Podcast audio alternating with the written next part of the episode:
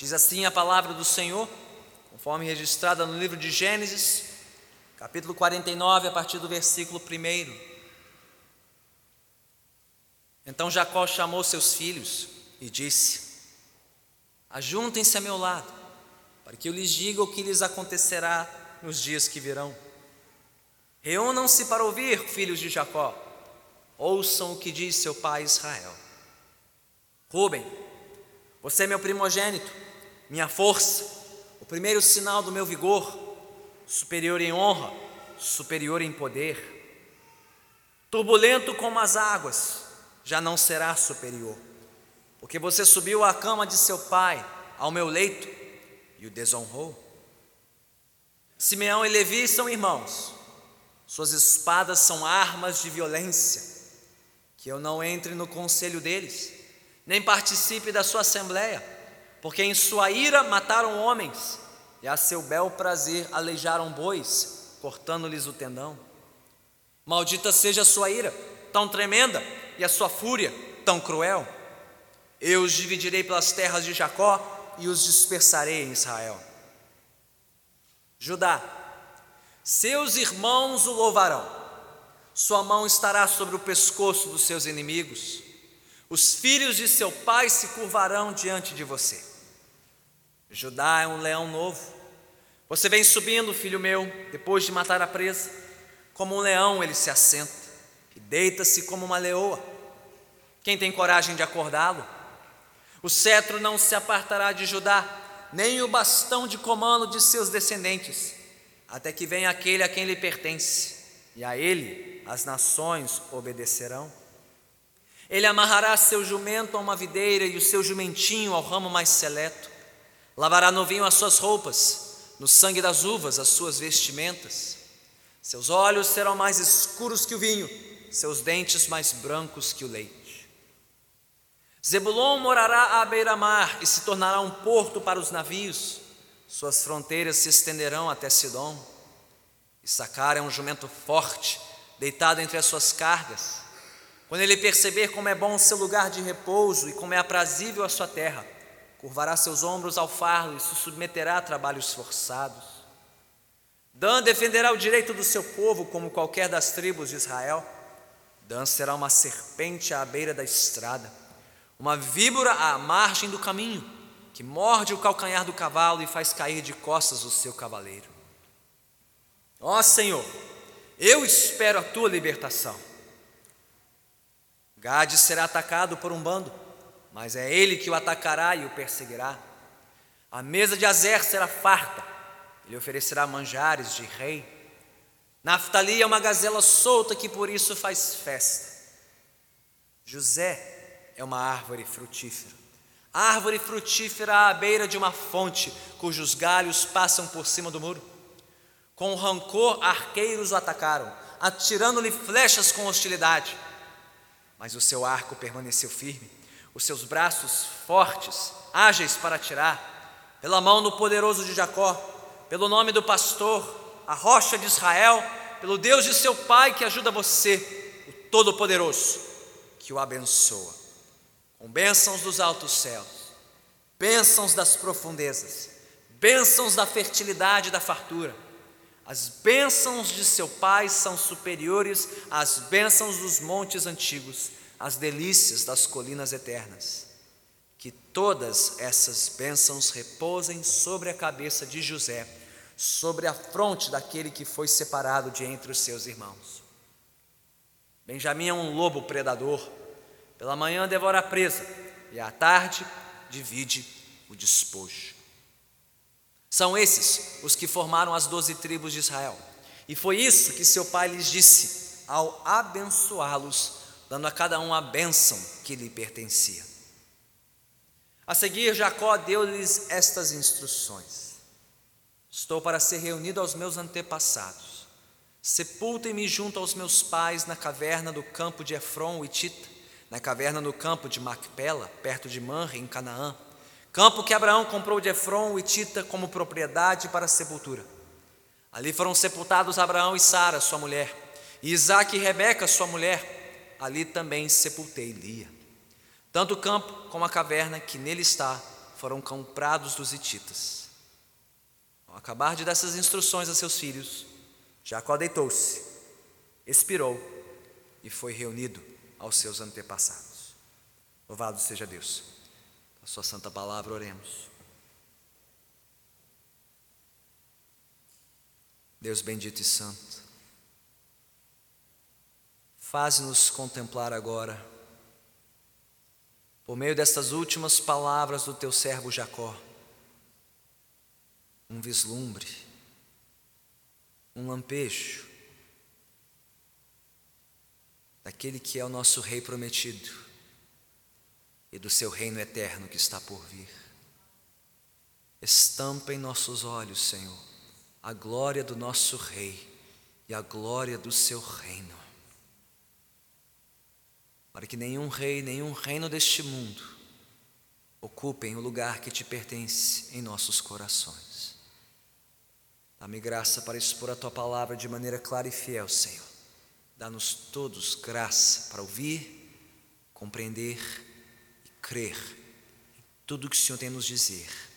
Senhor, oramos em nome de Cristo Jesus. Amém. Podemos sentar. Existem diferentes maneiras pelas quais uma geração transmite à próxima seus valores, aquilo que tem de mais importante e precioso para compartilhar. Isso pode acontecer por meio da transmissão de certos bens ou certos pertences pessoais que preservam a história de uma família. Talvez alguns aqui tenham uma joia familiar que passa de geração em geração, ou uma coleção de retratos, álbuns de família que vão contando a história dos seus antepassados, que você guarda com muito carinho, um lugar muito, muito especial. Isso pode acontecer também por meio da transmissão de certas tradições que vão de geração em geração, como encontros familiares de fim de ano, festas de fim de ano, certas receitas que são compartilhadas nessas festas de geração em geração, que vão contando um pouquinho também da nossa história, do amor de uma geração pela outra.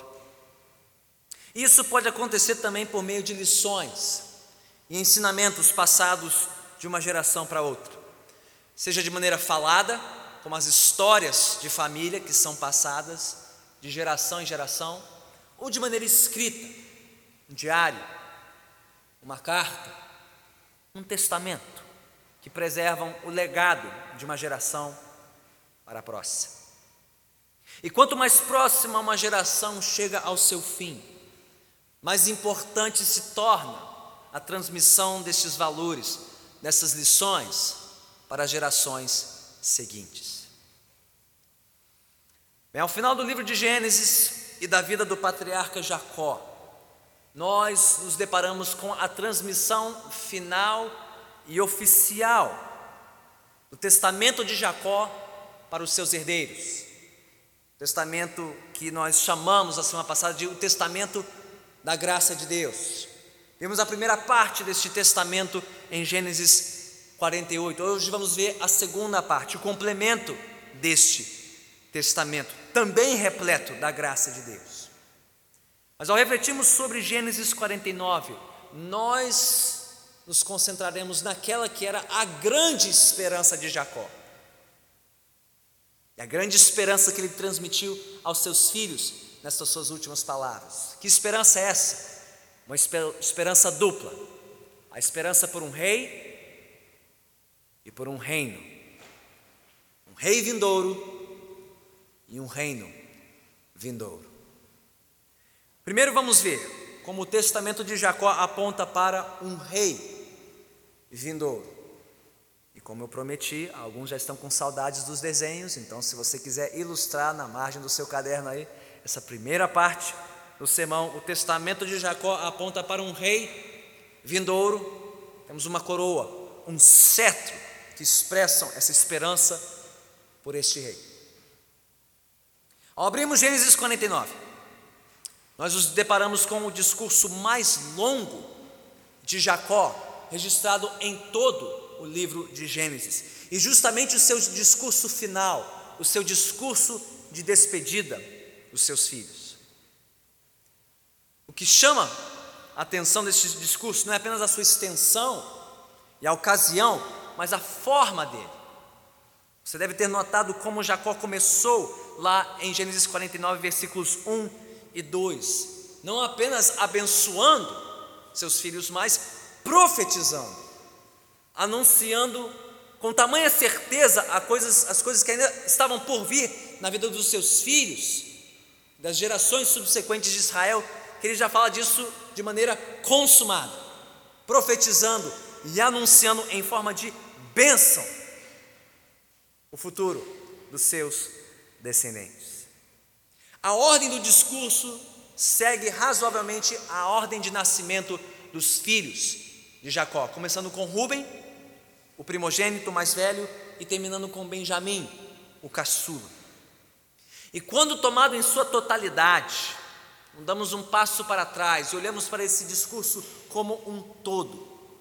O que nós temos aqui de maneira brilhante e bela é um resumo, um pequeno resumo da linha melódica de Gênesis, um resumo dos seus temas centrais, o resumo das promessas de um Deus que não abandonou este mundo caído e corrompido pelo pecado, mas que está operando, trabalhando neste mundo para restaurar o mundo, restaurar este mundo todo a uma situação de bênção, uma condição de bênção por meio desta família aliançada com Ele. Gênesis é essa história, a história de como tudo foi criado por Deus, belo e bom, como nós arruinamos este mundo pelo nosso pecado e de como Deus está restaurando este mundo por meio da Sua palavra e das Suas promessas, primeiro proferidas aos patriarcas de Israel. E no centro dessas promessas, no centro desse plano de Deus para restaurar este mundo a uma condição de bênção, estão essas duas imagens centrais: de um rei e de um reino por vir. Primeiro rei. Vamos olhar para o começo do discurso de despedida de Jacó. Diz o texto na abertura que Jacó reuniu seus filhos, os chamou uma última vez ao seu redor para pronunciar-lhes as suas últimas palavras. Então ele começou com o mais velho, aliás, os mais velhos: Rubem, Simeão e Levi. E é uma característica em comum entre três, esses três filhos mais velhos. O seu pai tinha contas a acertar com esses irmãos. Coisas que já tínhamos ouvido falar em Gênesis, mas que Jacó nunca tinha tratado.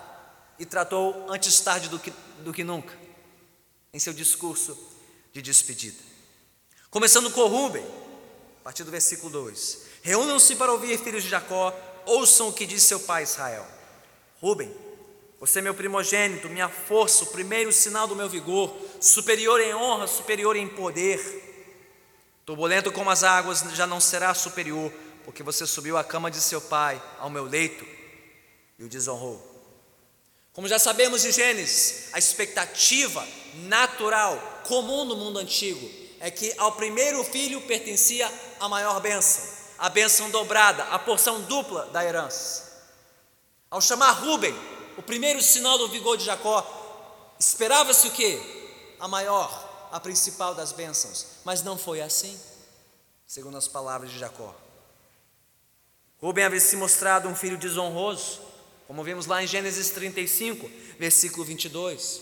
Alguém que violou o leito do seu pai, que afrontou a sua autoridade e por isso mesmo perdeu o direito da bênção da primogenitura. Aliás, se você percorrer a história de Israel, a partir daqui você verá que Ruben teria uma participação apagada, quase que nula na história de Israel, sem nenhuma liderança, nenhum protagonismo na ocupação da terra prometida. Aliás, a única, o único outro feito registrado no currículo dos descendentes de Ruben na história foi ter conduzido uma rebelião por meio dos seus herdeiros Datã e Abirão contra Moisés, ou seja, nada de bom ficou registrado da descendência de Ruben desde então. Então esperava-se que a bênção maior passaria para os próximos filhos mais velhos, na ordem de sucessão, Simeão e Levi, Jacó os chamou no versículo 5. Mas estes tampouco haviam se mostrado abençoáveis, pelo que nós lemos lá em Gênesis 34, 25, no episódio da violação da sua irmã Tamar, aliás, Diná, e de como esses irmãos haviam agido de maneira cruel, violenta e traiçoeira com os habitantes de Siquém. E por isso Jacó tampouco poderia os abençoar. Nas palavras dele, dos versículos 5, 6 e 7, eles não seriam agraciados com a posse própria, sua própria terra em Canaã. História corrobora isso. A tribo de Simeão foi logo dispersa entre a tribo de Judá no sul de Israel. E a tribo de Levi, apesar de ser responsável pelo cuidado com o tabernáculo, nunca teria direito à sua própria terra. O que nós temos aqui nesses primeiros três filhos?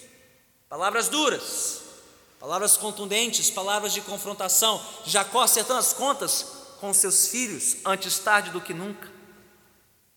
Mas vemos aqui algo que já vimos ao longo de Gênesis, que nem mesmo a família da promessa foi imune às manchas do pecado. Aliás, nem a melhor das famílias na face da terra está imune ao contágio e à contaminação do pecado. Há um longo rastro em Gênesis de como Deus usou uma família por demais imperfeita para avançar os seus santos, perfeitos e soberanos propósitos. Mas Jacó, tendo visto o procedimento desses filhos, não pôde abençoá-los, antes confrontá-los. Uma terrível ira, a terrível violência de Simeão e Levi com a imoralidade de Rubem. Que nós pais não esperemos até o fim da vida para confrontar os nossos filhos com seus erros, que o façamos muito cedo e muito antes, para que eles não enveredem por caminhos tão ruins ou até piores daqueles que Rubem, Simeão e Levi. Que nós façamos o nosso dever de casa cedo, para que ao final da vida possamos abençoá-los, ver os sinais da graça em suas vidas e não lamentar a tragédia e a tristeza de filhos desviados dos caminhos do Senhor. Rubem não herdou a benção maior, nem Simeão, nem Levi. Na ordem sucessória, o quarto mais velho seria quem? Judá. E Jacó o chamou no versículo 8. E a julgar pelos primeiros atos de Judá registrados em Gênesis, ele tampouco seria um candidato para as bênçãos proferidas por, por Jacó no seu leito de morte. Talvez você consiga resgatar aí na sua memória que foi de Judá, o quarto filho de Jacó, a ideia de vender José como escravo para os midianitas que o venderam no Egito. Está lá em Gênesis 37. Foi Judá também quem deitou-se com a sua nora Tamar, imaginando que ela fosse uma prostituta cananeia, tendo negligenciado a provisão da continuação da sua descendência. Está lá em Gênesis 38. Então, a julgar pelo início da trajetória de Judá, você não esperaria uma sorte melhor para ele do que Rubem, Simeão e Levi. Mas se você se lembrar também na continuação de Gênesis, após a humilhação de Judá diante de Tamar, nós vimos uma mudança significativa na vida deste homem. Homem antes egoísta, interesseiro, imoral, de repente confrontado e transformado pela graça de Deus. De repente tomando a liderança dos seus irmãos quando partiram para o Egito à procura de comida para saciar a fome da família que ficou em Canaã. E mais adiante na história, vemos Judá se oferecendo como um prisioneiro substituto para libertar o caçula, Benjamim, um homem antes tão egoísta, capaz de vender um irmão à escravidão, depois disposto a abrir mão da sua própria liberdade para resgatar um irmão do cativeiro. Esses sinais da graça confrontadora e transformadora de Deus na vida de Judá, representa uma espécie de prelúdio, uma preparação da grande graça que seria derramada sobre ele no discurso de despedida de Jacó. Irmãos e irmãs, se houver filhos entre nós cujo início da trajetória não parece promissor, lembre-se de Judá. a esperança para o mais difícil dos filhos. A graça ainda pode alcançá-los, transformá-los em instrumentos para a sua glória neste mundo. Que as palavras de Jacó mostrem isso. Judá, Judá receberia uma benção antes inimaginável. Foi assim surpreendentemente que Jacó abençoou e profetizou sobre o seu filho Judá uma ascensão sobre seus irmãos que antes pertencia a José. Não sei se você notou nas palavras que Jacó usou para abençoar Judá, semelhanças àquilo que José tinha dito quando ele recebeu os sonhos do Senhor, que os seus irmãos se curvariam diante dele, José. Mas olhe para as palavras de Jacó a Judá no versículo 8: Judá, seus irmãos o louvarão. A sua mão estará sobre o pescoço dos seus inimigos, e os filhos de seu pai se curvarão diante de você. Essa nova ascensão de Judá sobre os seus irmãos e sobre os seus inimigos seria literalmente coroada com uma promessa de um cetro, um bastão de comando, um governo. Está aí nos versículos 9, especialmente no início do versículo 10: O cetro não se apartará de Judá, nem o bastão de comando de seus descendentes. Caberia a Judá e aos seus descendentes governarem, reinarem sobre toda a casa, todas as tribos de Israel, tal qual um leão corajoso e invencível.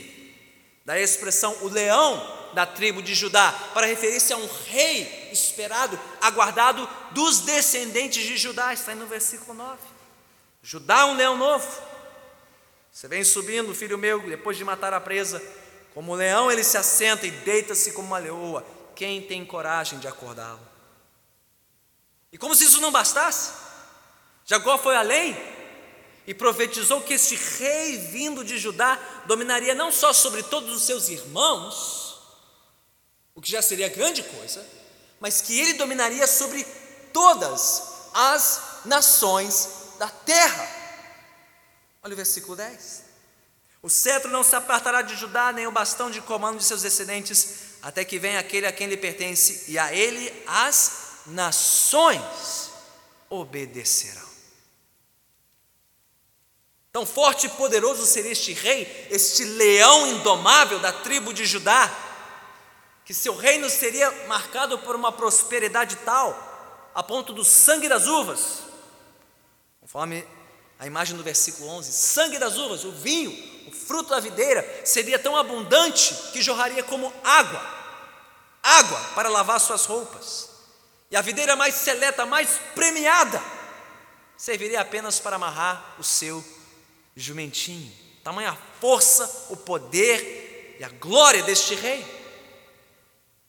Uma promessa tão maravilhosa de bênção sobre um pecador tão miserável como Judá, só poderia sinalizar uma coisa: graça. Graça. Graça soberana de Deus sobre aquele descendente de Jacó, de quem procederia um rei, um regente, um governante que dominaria sobre toda a casa de Israel e sobre todas as nações da terra. Irmãos e irmãs, sem que Jacó o soubesse nos mínimos detalhes, no seu leito de morte, ele pronunciou sobre o seu filho Judá uma promessa que atravessaria gerações e serviria como uma espécie de fio condutor de todo o restante da história de Israel e de todo o restante da história da Bíblia. Essas poucas e breves palavras de Jacó a Judá, nós já temos um vislumbre de todo o desencadeamento, o desfecho da narrativa das Escrituras. Afinal de contas, foi da casa de Judá que surgiu o grande rei responsável por unir a casa de Israel e levar Israel ao seu período áureo, o rei Davi, descendente de Judá. Aquele que estabeleceu as fronteiras de Israel, a defender dos seus inimigos, e assim trouxe grande bênção e prosperidade para a nação. Mas por mais poderoso e próspero que tenha sido o trono de Davi, E por mais que os seus sucessores tenham sobrevivido até o fim da história de Israel, até mesmo eles passaram. Até mesmo os descendentes de Davi deixaram de ocupar esse trono um dia sobre a terra prometida. Portanto, caberia a outro descendente de Judá, outro filho de Davi, o filho do carpinteiro, filho de José, assumir o bastão de comando do seu povo, das nações e de toda a história para todo sempre. Caberia a Jesus Cristo, o leão da tribo de Judá, como ele é chamado em Apocalipse. Como ouvimos mais cedo neste culto, em Apocalipse 5, ele, o leão da tribo de Judá, profetizado quase dois mil anos antes por Jacó no seu leito de morte, esperado desde então. Caberia a Jesus, o leão da tribo de Judá, a missão de reunir e comandar o seu povo até o fim da história. E qual foi o primeiro sinal, o primeiro milagre que Jesus operou em seu ministério para mostrar que ele era o, o rei profetizado por Jacó em um casamento nas bodas de Caná da Galileia, em João 2, ele transformou água em vinho. Água em vinho. Vinho abundante. E de onde vem essa imagem? Senão das palavras de Jacó aqui em Gênesis 49. Ele chegou, o rei chegou, ele está dando seus sinais. Jesus é o rei aguardado desde os tempos de Jacó para trazer este reino ao mundo de bênção, de fartura, de glória para o seu povo. Irmãos e irmãs, o que tudo isso nos mostra é que toda a história dos patriarcas de Israel e dos seus descendentes, desde o livro de Gênesis, aponta para este descendente prometido. Você não pode ler o livro de Gênesis, você não pode concluir a leitura desse livro sem entender que ele aponta para outro, para aquele que é o leão da tribo de Judá, o aguardado, o rei prometido, o Messias vindouro, Jesus. E não, não é desde Gênesis 49 que ele é aguardado, ele é aguardado desde muito antes. Desde o momento em que o primeiro casal caiu, tombou no paraíso, e Deus os confrontou, e Deus os disciplinou, mas também os agraciou com uma promessa. A promessa, a primeira do Messias, Gênesis 3,15: porém, inimizade entre você e a serpente, entre sua descendência e o descendente dela, este lhe ferirá a cabeça, ele lhe ferirá o calcanhar. Desde Gênesis 3, desde a expulsão do paraíso, este rei era aguardado, o rei que esmagaria a cabeça do seu inimigo e dos nossos inimigos para nos trazer de volta ao paraíso, ao estágio de bênção sob a presença de Deus. E o mais surpreendente acerca deste rei é que o seu triunfo sobre este mundo caído e corrompido pelo nosso pecado não se deu às custas do sangue dos seus inimigos. Jesus não venceu derramando o sangue dos seus inimigos, Jesus venceu derramando o seu próprio sangue em favor dos seus inimigos. Antes de voltar para pisar o sangue dos seus inimigos que o resiste até o fim, ele já foi pisado por nós na cruz do Calvário. Ele sofreu a nossa morte e o nosso castigo, para que nós pudéssemos ser admitidos ao seu reino de glória, de graça e de bênção, para nos fazer seu povo, sua herança nesta terra.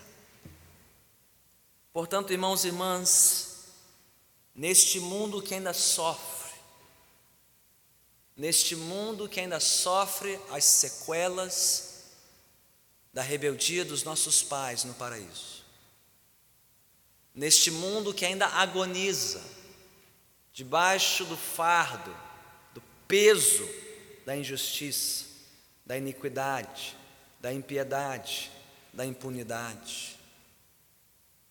no mundo sujeito à enfermidade, ao envelhecimento e à morte, no mundo que ainda nos priva e nos prova de tantas maneiras e tantas vezes, nós sabemos em quem depositar a nossa esperança. Nós sabemos quem é o único que pode nos trazer um mundo melhor. Nós sabemos quem pode abrir os portais de um mundo restaurado e transformado. Nós sabemos quem é aquele que verdadeiramente pode curar o Brasil e todas as suas misérias e mazelas. E não é um pré-candidato à presidência, e não é um programa de governo de partido. Só existe um rei capaz de fazer isso pela nossa nação e por todas as nações da face da terra. O seu nome é Jesus Cristo. Que nós nunca desviemos o nosso olhar de Jesus. Que nós nunca entreguemos a outro a confiança e a esperança que pertencem a Jesus somente. O Rei que veio em carne, vestiu-se da nossa frágil humanidade, sofreu em nosso lugar no Calvário e venceu. Ele voltará. Ele voltará com poder e glória para consumar o seu plano na história. E se alguém aqui nunca antes depositou a sua confiança e esperança neste rei, se você ainda é como muitos procurando este rei, irmãos e irmãs, o Brasil está à procura de um rei. Este mundo está à procura de um rei. Está à procura de alguém que conserte este mundo. Está à procura de alguém que coloque este mundo no prumo, que julgue com justiça, que reine com retidão. O mundo procura aquele que nós já encontramos nas Sagradas Escrituras e que um dia voltará para nos encontrar. Ele, Ele é a nossa esperança, somente Ele. E se você nunca antes depositou nele a sua esperança, renda-se a Ele hoje. Deposite nele o seu coração, toda a sua esperança. Então já vimos como o testamento de Jacó aponta para este rei, este rei vindouro. Mas o seu discurso de despedida também aponta para um reino vindouro. É para lá que vamos agora. Segunda parte.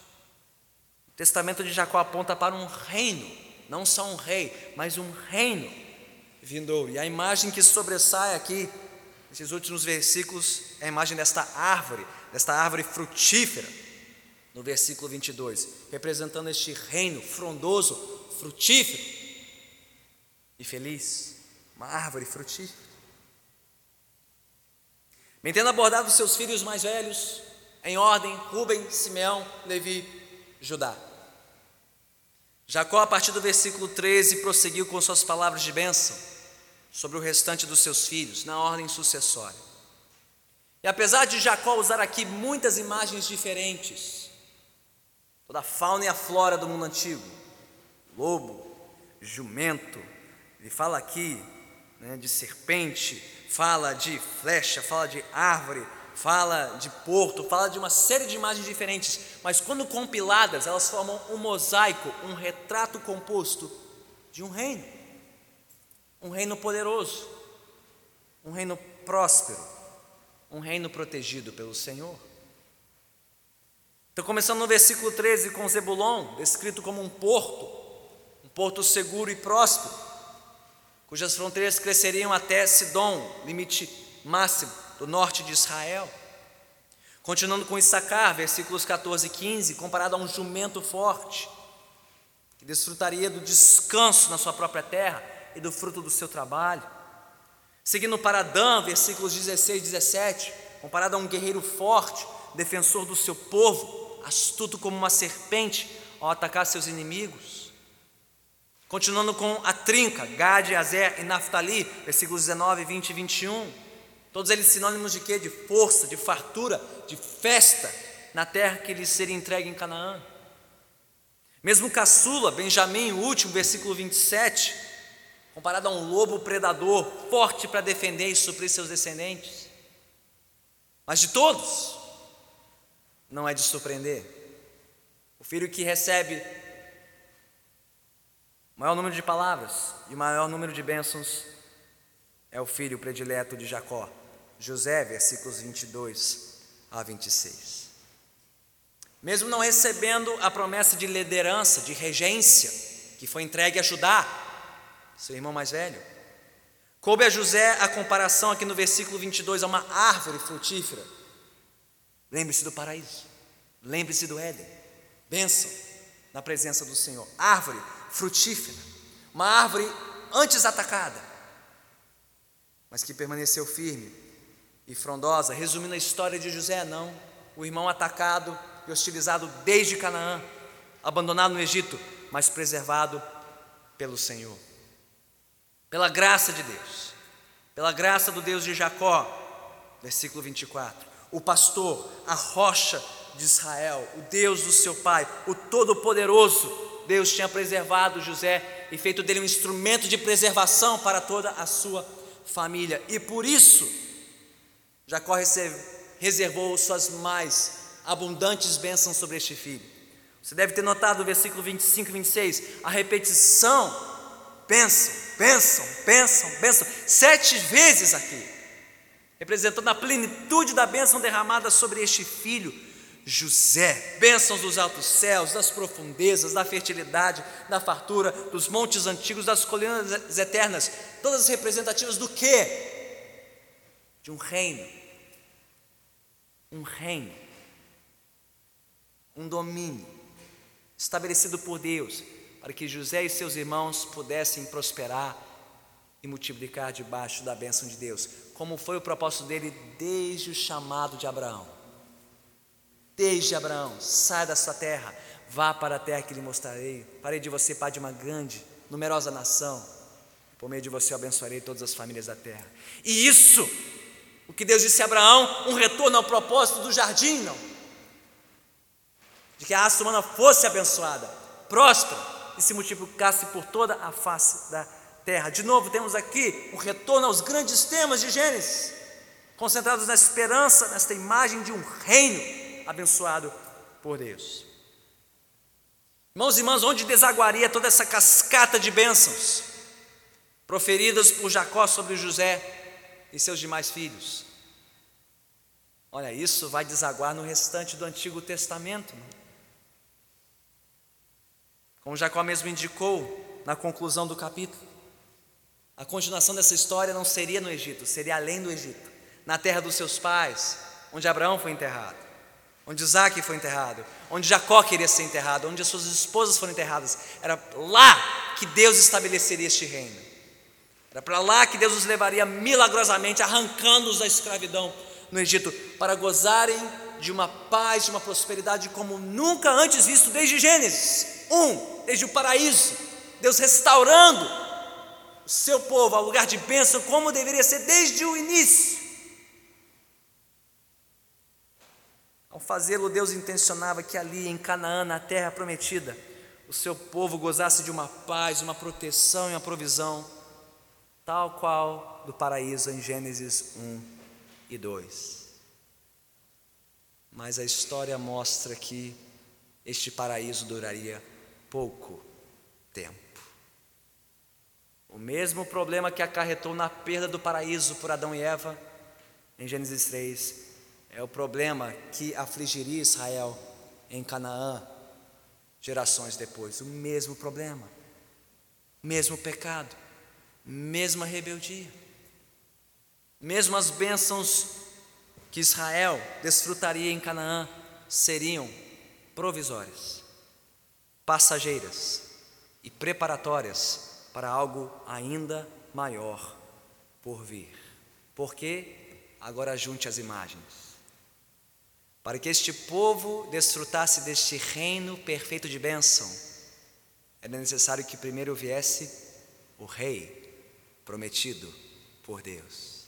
Até que o rei perfeito chegasse, o seu povo nunca poderia desfrutar do reino perfeito de bênção. E é aí que as duas imagens se juntam. As bênçãos proferidas sobre Judá e as bênçãos proferidas sobre José. Sem rei não tem reino.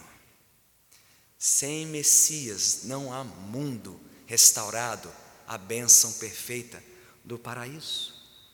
Até que viesse o rei da linhagem de Judá, Israel ainda teria que esperar para desfrutar do reino perfeito das bênçãos de Deus. Até a chegada do rei prometido e do seu reino prometido, o clamor de Jacó teria que esperar. Que clamor está ali, pastor. Você pulou o versículo 18. E de propósito, não me esqueci, porque bem no meio, bem no centro, bem no coração deste tentamento há um, testamento há um clamor, há uma súplica. É como que Jacó estivesse dizendo: mesmo que os meus filhos sejam abençoados, como eu estou dizendo, vai faltar alguma coisa, está faltando algo. Os meus filhos ainda terão que ser libertos da sua condição, da condição que os aflige, da condição que aflige este mundo. Eles precisam ser libertos por este rei, para entrarem neste reino. Por isso, no meio do testamento, ele clama, versículo 18: Ó oh, Senhor, eu espero a tua libertação. Jacó morreu, mas ele ainda não viu a libertação. O rei ainda não havia chegado e o reino ainda não havia se estabelecido mas nós não precisamos mais esperar. Jacó teve que morrer e esperar, mas nós já recebemos o rei. As boas notícias do Evangelho é que o rei prometido já veio e o seu reino já chegou. Mas, pastor, ainda não vemos o mundo transformado. Ainda sofremos, ainda agonizamos, ainda há pecado, ainda enfermidade, envelhecimento, morte, privação e provação. Como este reino já chegou? Como este rei já chegou? Chegou porque a palavra diz que ele chegou e já nos abençoou com bênçãos infinitamente maiores que aquelas que Jacó profetizou sobre os seus filhos. Ele profetizou bênçãos materiais, passageiras e provisórias. Mas diz a palavra que em Cristo Jesus nós já fomos abençoados com toda sorte de bênçãos espirituais nas regiões celestiais em Cristo, e essas jamais passarão e já podem ser desfrutadas hoje. Hoje, neste mundo caído e corrompido, hoje você pode provar e ver dessas bênçãos. Hoje, ao crer em Jesus, você pode saber que Deus te predestinou antes da fundação do mundo para pertencer a Ele para sempre. Crendo em Jesus, você pode saber que foi adotado para ser santo e irrepreensível na presença de Deus para todo sempre. Hoje, ao crer em Jesus, você pode saber que é filho de Deus, amado por Deus, lavado e remido pelo sangue do Cordeiro, reconciliado com Ele, justificado para sempre, selado pelo seu Santo Espírito, como herança, como propriedade exclusiva do Senhor. Que mais você quer pedir dele? Todas as bênçãos espirituais derramadas já sobre aqueles que creem no Filho de Deus.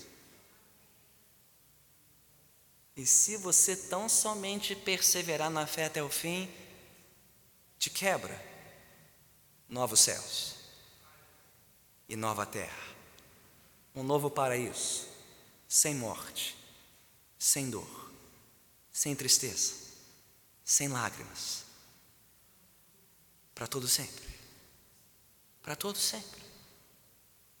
Mas primeiro o rei e depois o reino. Primeiro o rei e depois o reino. É para este rei vindouro e seu reino vindouro que aponta o testamento de Jacó, transmitido aos seus filhos. Portanto, é em Cristo e na promessa do seu reino que precisamos nos apegar em toda e qualquer adversidade até a hora da nossa morte. Irmãos e irmãs, por mais que a adversidade e a aflição possam bater a porta da nossa casa, por mais que a enfermidade e a calamidade possam nos rondar e nos visitar, por mais que os nossos corpos fraquejem, nossos corações vacilem e esse mundo agonize debaixo dos efeitos do pecado, saibamos O Rei já veio, o reino chegou, todas as suas bênçãos espirituais já foram derramadas sobre nós, se nós cremos em Jesus como nosso Rei. E um dia, um dia, se perseverarmos até o fim, nós estaremos com Ele no seu reino para sempre. Seu reino consumado, seu reino inabalável, seu reino incorruptível, o seu reino eterno. O reino e o Rei, e nós com Ele, para todo sempre. Oremos.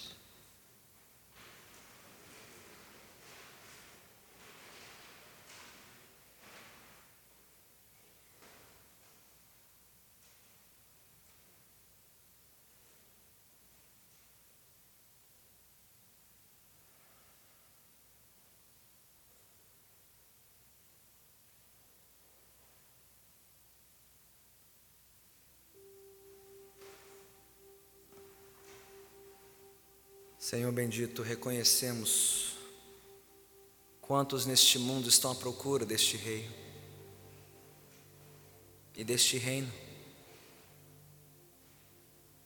sem saber quem Ele é e onde procurar.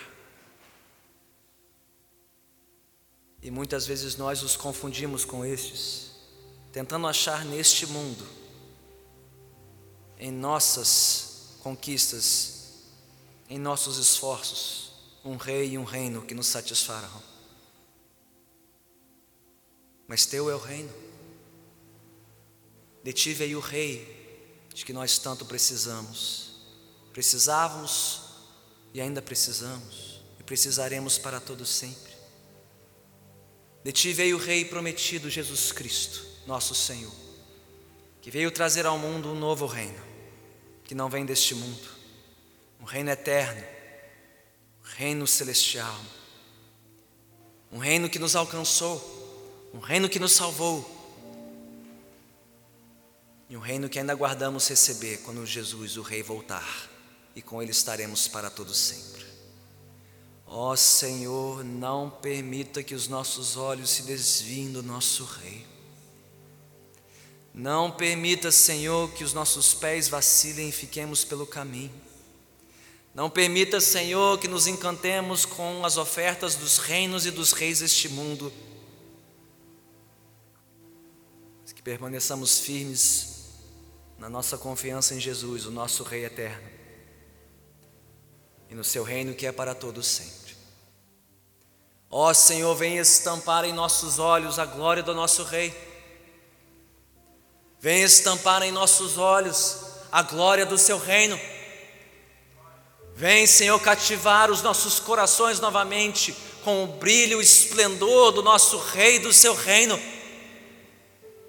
para que não nos percamos neste mundo, nem nos confundamos em nossa jornada por este mundo. E se o temos feito, perdoe-nos, Senhor, perdoe-nos e atrai-nos de volta para Ti nesta noite. Ó oh, Senhor, se houver entre nós aqueles que ainda estão cativos, as promessas deste mundo, vem conquistar seus corações. Ó oh, Rei Jesus, vem tomar estes corações para ti mesmo. Faze os teus, somente teus. Faze-nos todos aqui teus, teus servos, teu povo mensageiros do teu reino, de corpo e alma, de todo o nosso ser. E por isso te daremos toda a honra, toda a glória e todo o louvor. Todos que assim concordam, digam amém.